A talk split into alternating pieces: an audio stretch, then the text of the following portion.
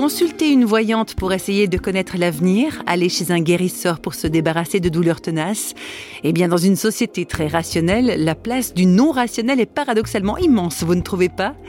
Réflexion faite, s'il est banal d'avoir recours à des médiums de toutes sortes, la pratique n'est cependant pas sans risque. C'est ce que constate quotidiennement Emmanuel Menlein, auteur d'un livre intitulé Médium, astrologue, guérisseur, ce qu'ils ne vous disent pas.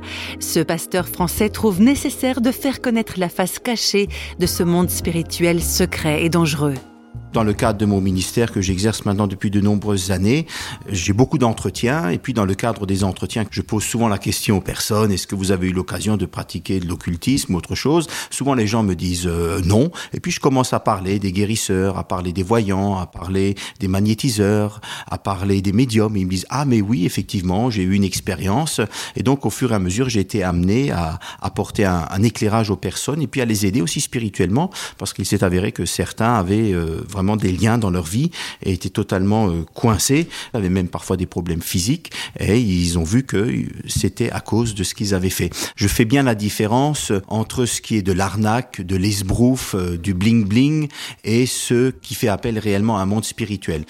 En disant cela, je n'encourage pas les gens à lire leur horoscope, je leur encourage pas non plus à se lancer là-dedans, mais je distingue simplement différents niveaux qu'il y a.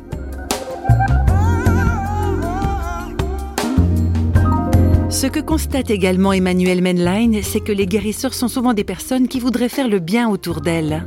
Il n'y a aucun doute à ce niveau-là. Mais ce qu'elles, souvent, elles, ignorent totalement ce qui se cache derrière leurs dons.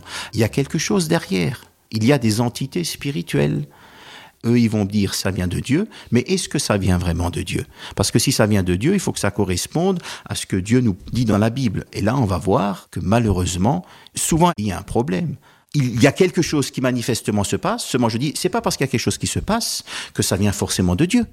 C'est même pas parce qu'on fait du bien à la personne et que le guérisseur est plein de bonnes intentions, et ils le sont tous, que ça vient forcément de Dieu. Je dis, attention, danger. Il y a autre chose à derrière. Et ce qui me fait dire qu'il y a autre chose, c'est tout simplement, c'est comparer par exemple, la manière de guérir de Jésus, des disciples de Jésus, et ce que la Bible nous dit sur la guérison, et ce que les guérisseurs pratiquent. Et là, vous allez voir, il y a un grand décalage. Première différence, c'est que les guérisseurs souvent vont vous parler de force, d'énergie, de fluide qu'ils ressentent.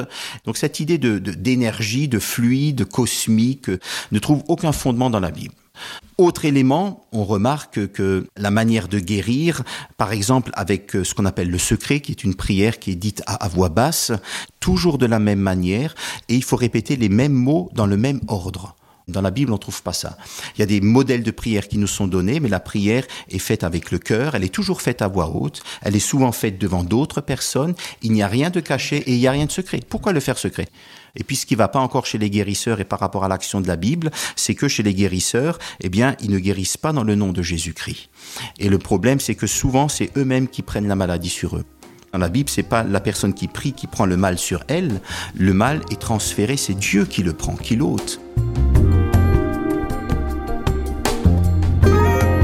Bien voilà un point de vue peut-être inhabituel et à contre-courant. Dans tous les cas, il donne matière à réflexion, c'est sûr.